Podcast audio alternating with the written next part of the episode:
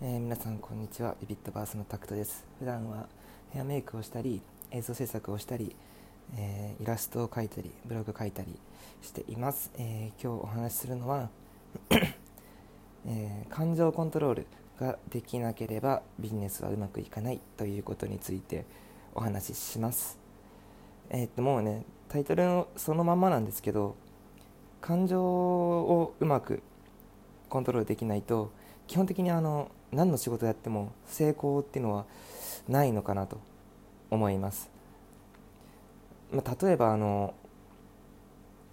自分のやりたい目標だったりとか、まあ、タスクを作ったりとかそういったなんだろう計画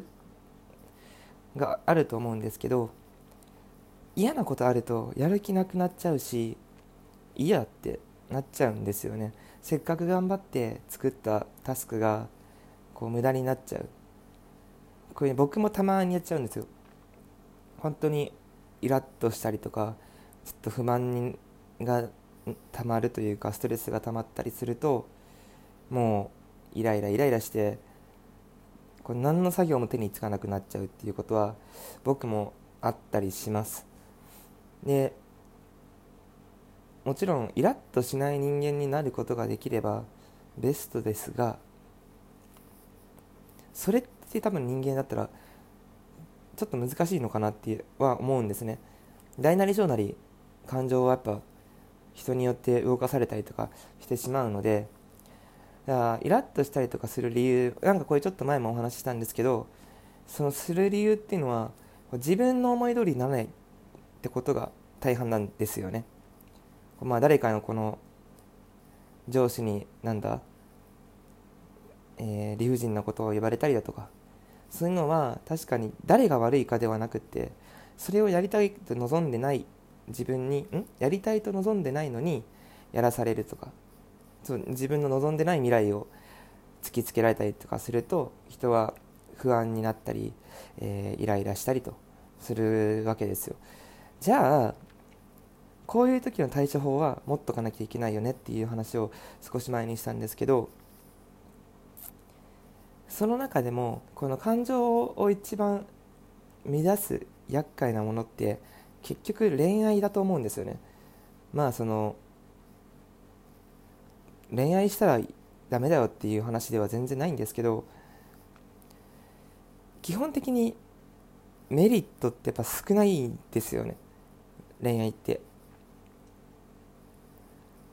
まあ彼氏彼女が不安ん？連絡をくれなくて不安になったりだとか。あとはそうだな。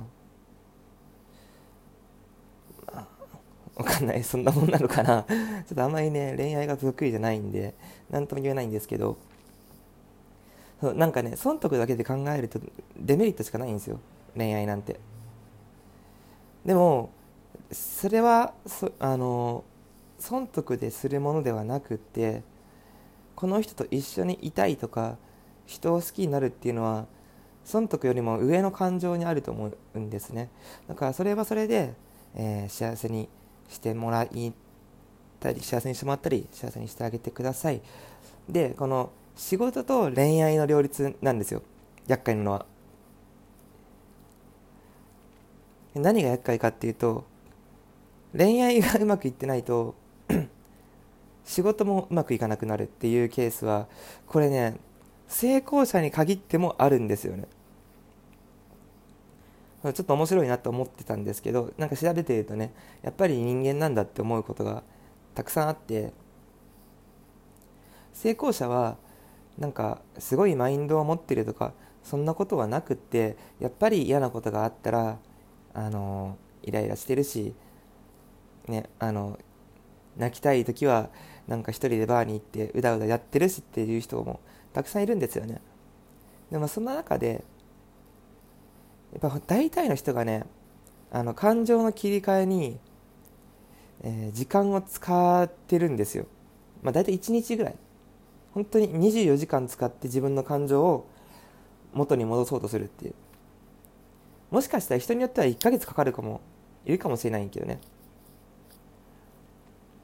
でまあつまり何が言いたいかっていうと感情をコントロールする術を知って落ち込んだりしたら感情を整える時間を作るっていうことをした方がいいですよっていうちょっと偉そうなお話です。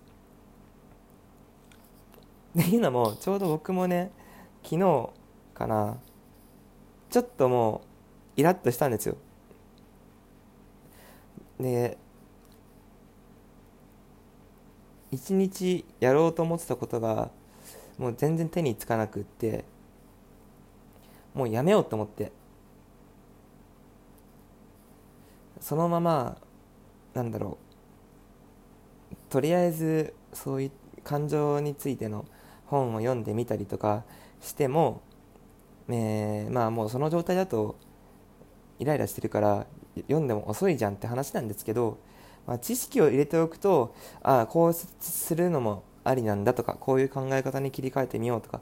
やってでもあとは映画見ながらお酒飲むみたいな感じだったんですね。でもこの状態が1週間続くと僕は1週間の時間を損してしまうのでなるべく1日で立て直したかったんですね、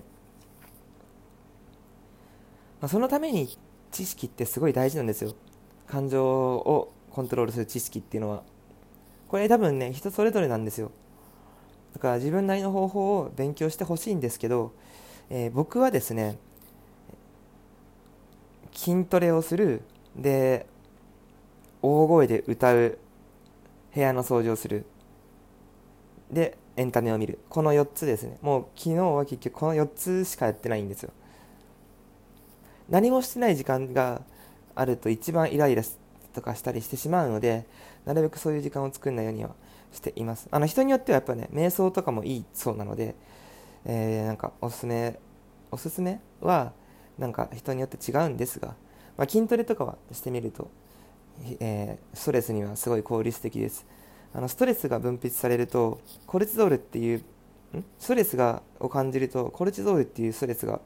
ストレスホルモンが分泌されるんですね。でそのストレスホルモンが分泌されてるとえー、ね、結構攻撃的な感情になったりします人は。あと太りやすいです。なのでそのコルチゾールを下げるコルチゾール値を下げる行動をするのが基本的には、えー、そもそもストレス発散と言われているんですが、えー、えー、っとね、こいつ本当に厄介でイライラしたらもう止まんないんだよね。ずっとイライラしちゃうからその辺だけ、えー、知識持ってコルチゾールと戦うと。な感情のねコントロールをしていってくれたらいいのかなと思います、えー、なんか今日はすごいまとまってないな。ちょっといっか。じゃあまた。